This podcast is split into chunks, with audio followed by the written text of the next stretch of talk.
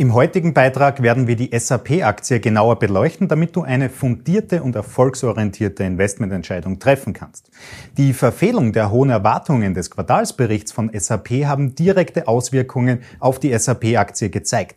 Mit einem satten Kursverlust von über 20 Prozent nach Bekanntgabe stellen sich nun einige Anleger die Frage, ob der Titel nun ein erneutes Investment wert ist.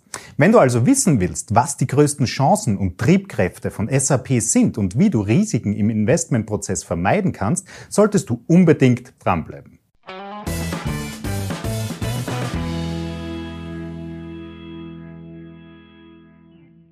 Hallo zusammen, ich bin Florian Orthaber von Finment und unsere Passion ist es, angehenden und bereits erfolgreichen Anlegern wichtige Tools und Strategien zur Verfügung zu stellen, damit sie in allen Marktphasen profitabel und risikogeschützt agieren können. Die SAP-Aktie ist wegen den Quartalsergebnissen und deren Zukunftsprognosen um mehr als 20 Prozent gefallen. Das führt dazu, dass nun auch wieder die Schnäppchenjäger das Parkett betreten. Und Anleger fragen sich, ob das Overnight Gap von knapp 21 Prozent erst der Anfang vom Ende der SAP-Aktie ist oder ob man sie nun wieder günstig ins Depot legen kann. Und genau darum werden wir in diesem Beitrag die Finanzen sowie auch das makroökonomische Umfeld von SAP unter die Lupe nehmen, damit du weißt, ob sich ein Investment nun auszahlt oder nicht. Doch bevor wir zur Bilanz des Unternehmens kommen, solltest du auch noch wissen, wie SAP Geld verdient, aus welchen Regionen die Umsätze fließen und wer die Mitbewerber sind. Darum lass uns keine Zeit verlieren und gleich durchstarten. SAP wurde in Waldorf, Baden-Württemberg unter anderem von Dietmar Hopp und Hasso Plattner gegründet und bedeutet nichts anderes als Systeme, Anwendungen und Produkte. Ein recht allumfassender Markennamen mit wenig Wiedererkennungswert. Was jedoch Wiedererkennungswert liefert, sind die weltweit vernetzten und gut angenommenen Softwarelösungen für Finanzpersonal und Kundenbeziehungsverwaltungen.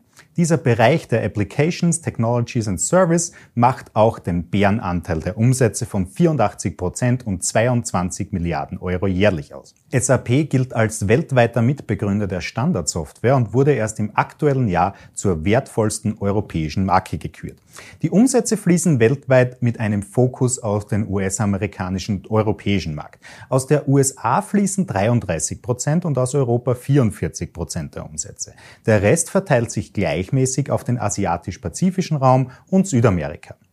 Eine wichtige Metrik für digitale und somit oft schnell wachsende Unternehmen ist das Mitarbeiterwachstum. Wie du der Grafik von Makrotrends entnehmen kannst, weisen die Baden-Württemberger ein stetiges Mitarbeiterwachstum auf und haben sich in den letzten zehn Jahren verdoppelt. Das ist schon mal ein gutes Indiz für einen weiteren Wachstumsprozess.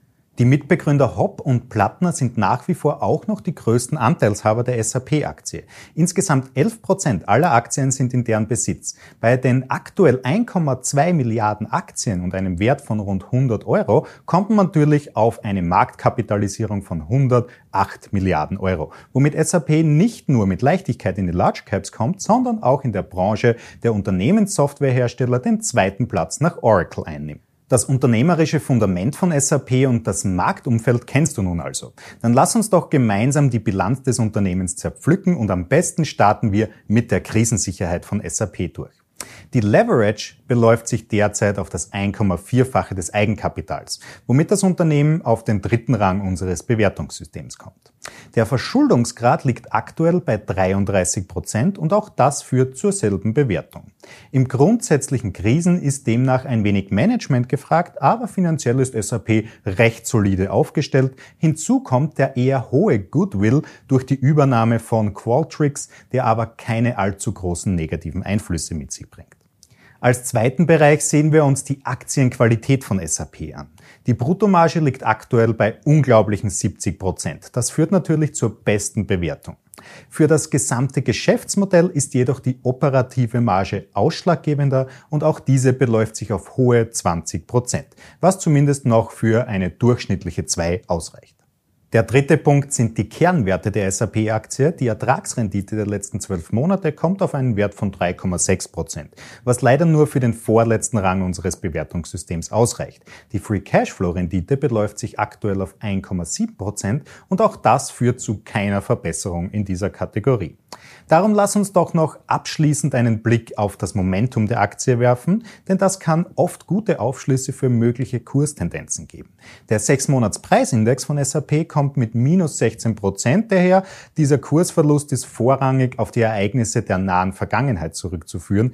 Dennoch reicht auch dieser Wert für keine bessere Note als eine 4 aus.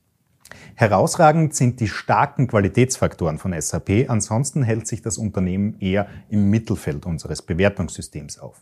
Um die gesamte Lage von SAP darzustellen, müssen wir nun noch die makroökonomischen Chancen und Risiken sowie den Kurs der Aktie in die Analyse mit einbeziehen. Lass uns doch hier am besten mit den Chancen aufgrund der Analyseprognosen durchstarten. Für das abgeschlossene Geschäftsjahr wurde ein Gesamtumsatz von 28 Milliarden Euro ausgewiesen. Die Prognosen gehen von einer gemäßigten Steigerung auf 34 Milliarden Euro bis ins Jahr 2023 aus. Dies würde einem durchschnittlichen Umsatzanstieg von rund 5 Prozent entsprechen. Also alles andere als hohe Wachstumserwartungen an SAP. Doch auch die Earnings sollten wir hier nicht außer Acht lassen. Letztes Jahr wurde ein EPS von 5,10 Euro für den Titel bestätigt und auch in diesem Bereich soll sich ein wenig Wachstum einspielen. Ende 2023 wird das EPS der Aktie auf 7,10 Euro prognostiziert. Dies würde einem Wachstum von rund 9 Prozent jährlich entsprechen. Auf der Makroebene sollte der Einstieg ins Cloud-Business mit berücksichtigt werden, auch wenn dieser aktuell ein wenig hinkt. Doch Cloud Computing ist ein bereits existierender Megatrend und wird vor allem gerne von Unternehmen wahrgenommen. Da SAP zu 100 Prozent auf B2B ausgerichtet ist, sollte es kein großes Problem darstellen, die über 40.000 ERP-Kunden von deren Cloud-Lösungen zu überzeugen. Lass uns nun noch zu den Risiken von SAP kommen. Das schwerwiegendste Risiko für Investoren ist die potenzielle Fallhöhe der Aktie. Einige Anleger werden in dieser Verbindung die letzten Wochen noch schwer im Magen liegen. Deswegen sehen wir uns nun noch den bisherigen maximalen Kurseinbruch der SAP-Aktie an. Wie nicht anders zu erwarten, ereignete sich dieser Drawdown zum Zeitpunkt, als die Dotcom-Blase geplatzt ist. Vom Jahr 2000 bis Mitte 2002 verlor die Aktie 88 Prozent an Wert und fand sich in der Nähe des Ausgabepreises wieder. Auch die Erholung aus diesen Lagen dauerte knapp zwölf Jahre und eine halbe Ewigkeit. Und auch die Pandemie hat nicht nur Chancen, sondern auch Risiken im digitalen Backbone der Baden-Württemberger hinterlassen. Denn natürlich ist nun klar, dass die digitale Transformation von Unternehmen weitaus schneller ablaufen als Anfang des Jahres noch gedacht. Und SAP kann die Abnehmer dabei unterstützen. Aber die Ausgaben für IT-Produkte wurden auch bedingt durch die Umsatzeinbußen zurückgeschraubt. Und so wird es schwierig für SAP, das Programmpaket S4 HANA an den Mann zu bringen oder in diesem Fall an die Unternehmen zu bringen. Auch die nachhaltige Veränderung der Arbeitskultur im Punkto Remote Working wird diesem Prozess nicht gerade positiv zuspielen. Denn komplexe Enterprise Resource Planning Tools und Pakete auf Mitarbeiter-Laptops zu installieren wird schwierig. Nicht nur wegen des Umfangs dieser Programmpakete, sondern auch aus Datenschutz- und Überwachungsmechanismen. Alles in allem ist die SAP-Aktie auf jeden Fall wieder interessanter für neue Investments als noch am Allzeithoch vor einigen Wochen. Keinesfalls ist es aber ein too good to fail Investment, darum solltest du auf einige wichtige Punkte Acht geben.